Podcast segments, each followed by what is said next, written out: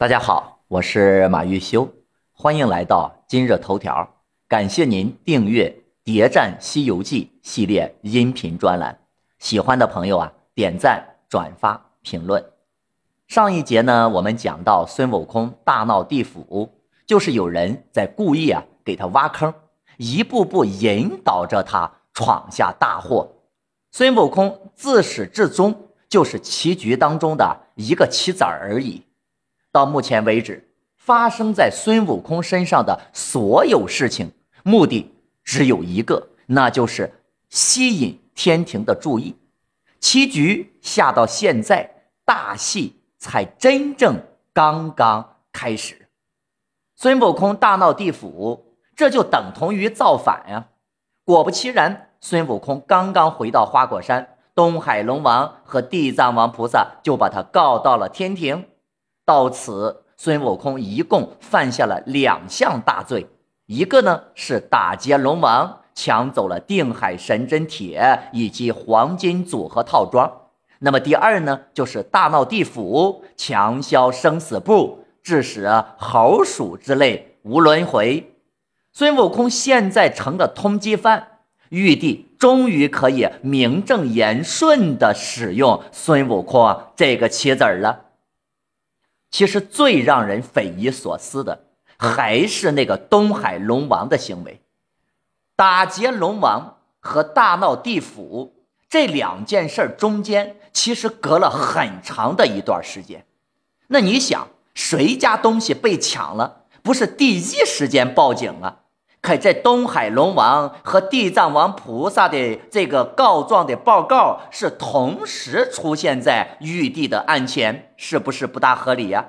难道是这哥俩提前商量好的，就等着地府出了事儿之后，咱俩再一起去告状？咱们再来看看这玉帝的反应，说这妖猴是什么来历，竟有这般本事？那意思就是说，我完全不知道这猴子是谁呀。天庭的情报员千里眼顺风耳，难道都是摆设的吗？当年还不是他一句话保了孙悟空三百多年的太平？你这玉帝能不知道这孙猴子是谁吗？睁眼说瞎话吗？这不是。而后，地藏王菩萨没办法啊，开始了一通介绍。啊！玉帝才恍然大悟，哦，想起来了，哪路神将下界收服啊？可还没等玉帝要把抓孙悟空的这话说完，太白金星就急着跳出来了。他提议啊，最好还是招安。玉帝也真客气，毫不犹豫的就同意了。明眼人一看就知道，这玉帝啊和太白金星是在演双簧呢，目的就是要把孙悟空给弄上天来。紧接着，太白金星就受命前往花果山，把孙悟空请上了天庭。但是，你说一只猴子上天能干点什么事儿呢？旁边的武曲星君就启奏道。说天宫里各宫各殿各方各处都不少官儿，只是御马监缺个正堂管事。吴起星君明确的说了，天宫的各种官职都没有空缺，那是一个萝卜一个坑。所以弼马温应该是玉帝为了孙悟空临时增加的一个新官职。那么玉帝为什么要给孙悟空安排这么个职位呢？要想回答这个答案，我们首先得要搞明白，这天庭养马干嘛呢？天马是用来打仗的吗？那如果是，那天兵天将围剿花果山的时候，也没见着这些天兵骑马呀，而且天庭。号称有十万天兵，天马的数量呢却只有千匹，这数量明显是不对称的。那么天马到底有什么用呢？注意哦，天马养在什么地方？御马监，御是什么意思啊？皇家的意思。所以呢，在御马监的马，其实就是玉皇大帝的专属。那么，在玉帝闲的没事养马干嘛呢？他又不打仗，那就只能是当宠物来养了。所以啊，孙悟空真正的工作，其实啊，是在给孙悟空养宠物。那么，这个给孙悟空。给玉帝养宠物的官儿是大还是小呢？首先，孙悟空是御马监的正堂管事，御马监还有各式大小官员人等，这孙悟空好歹也算是一个部门的一把手了，能养上千匹马的部门也不能算是小部门了。另外，这个部门可以说是玉皇大帝直属的。工作成绩，玉帝那是看得见的，是很容易出成绩的地方。所以啊，官位不在于大小，而在于你距离核心权力的远近。这么说，弼马温其实应该是一个很有前途的职位，而且这个官职非常适合孙悟空，因为古人养马的时候呢，都会养只猴子。猴尿可以预防马瘟，所以叫做弼马温。再说了，这弼马温的官职不还是玉帝专门为孙悟空特地而设的吗？这是给他开小灶啊！这么看来，玉帝特地给孙悟空安排的这个职位，应该是想尽快的让他出业绩、出政绩，好给他尽快升官。孙悟空呢，当然也没让玉帝失望。上任之后，是天天到天河里边去放马，那些天马都养的是膘肥体壮，可见孙悟空这活啊干的的确不错。要是继续这么发展下去，我估计离着升官也就不远了。当年这个天庭的劳动模范，肯定有孙悟空一个。升职加薪，那还不就是指日可待吗？但是啊，在这中间出了个意外的事儿，武曲星君和孙悟空起了争执。武曲星君呢，就便讽刺孙悟空是一个不入流的小官儿，加上身边的这些小吏煽风点火，把孙悟空的官职损的那是一文不值啊，就是个给玉帝养宠物的。孙悟空知道自己是个养宠物的，那还不得啊恼羞成怒啊！一气之下飞离天庭，回了花果山。玉帝的第一次招安就这样以失败告终了。孙悟空一回到花果山，马上就竖起了一杆大旗，上面写了四个大字：“齐天大圣。”当然了。齐天大圣这个名号也不是孙悟空自己想起来的，而是来投奔花果山的两个独角鬼王的建议下给起的。齐天大圣这四个字其实起的妙不可言，妙在哪儿呢？就是它的尺度把握的呀刚刚好。因为玉皇大帝的全称前面的四个字叫做高天上圣。孙悟空呢？齐天大圣。如果孙悟空是要造反的话，那名字怎么着也得比玉帝还要高一点才叫造反吧？结果呢，他只叫了一个齐天啊，还不是上圣，而且只是个大圣。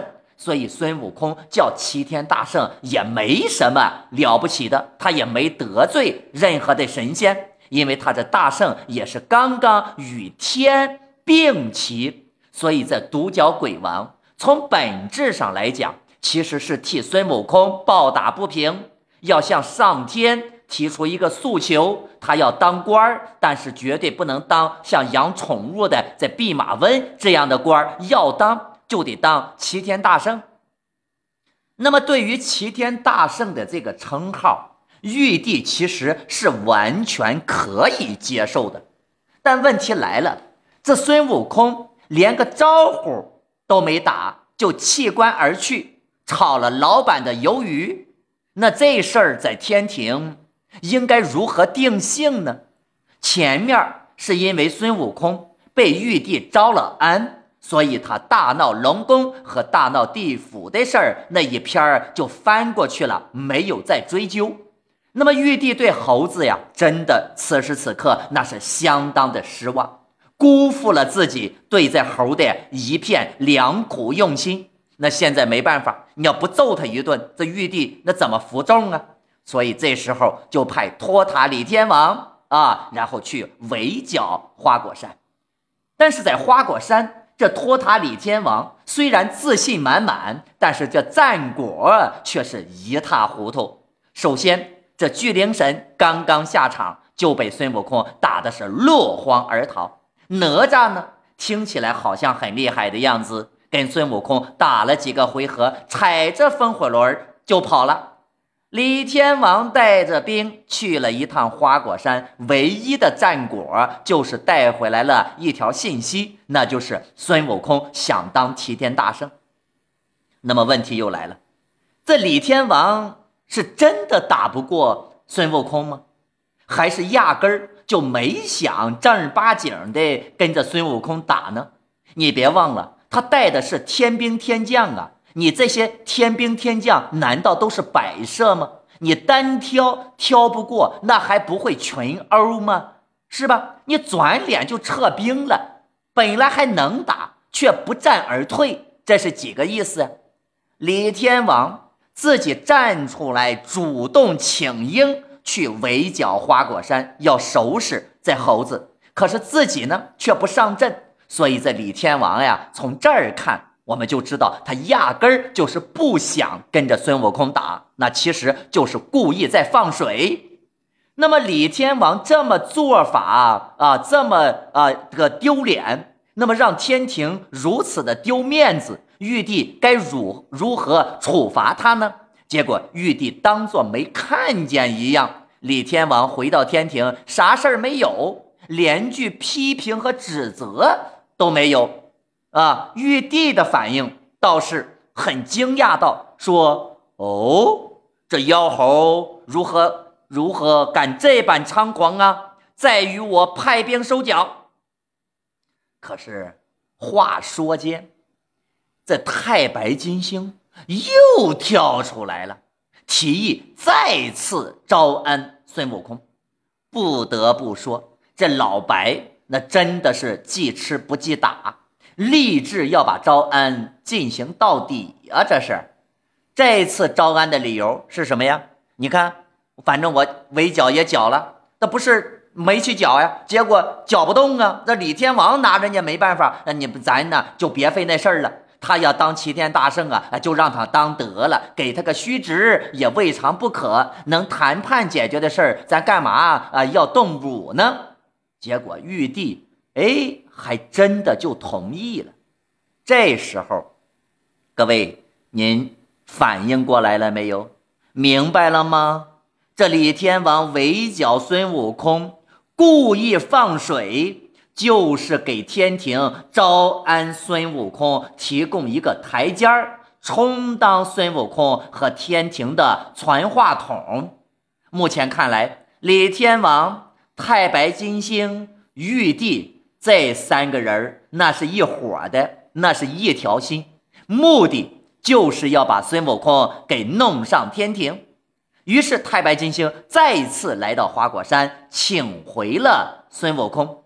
虽然说啊，要给孙悟空一个有关无路的齐天大圣的虚职，但玉帝说实话还是很不错的。专门给孙悟空修建了一座齐天大圣府，目的呢就是让他不要再到处胡闹。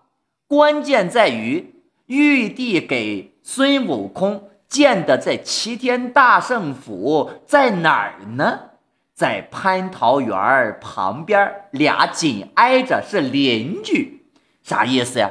这也就意味着孙悟空住在齐天大圣府里面，每天那都能闻到来自隔壁蟠桃园桃的芬香。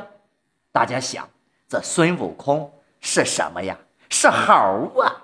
大家都知道，猴是最喜欢啊吃桃的。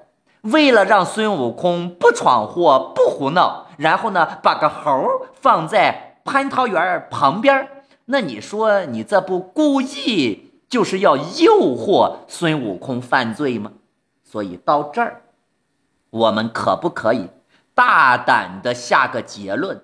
这个孙悟空被玉皇大帝费尽心思弄到天庭，就是故意。想让孙悟空去偷蟠桃，那么这个玉帝为什么想让孙悟空去偷蟠桃呢？这蟠桃这背后又藏着什么不为人知的秘密呢？订阅关注我，播放下一集，继续为您揭晓答案。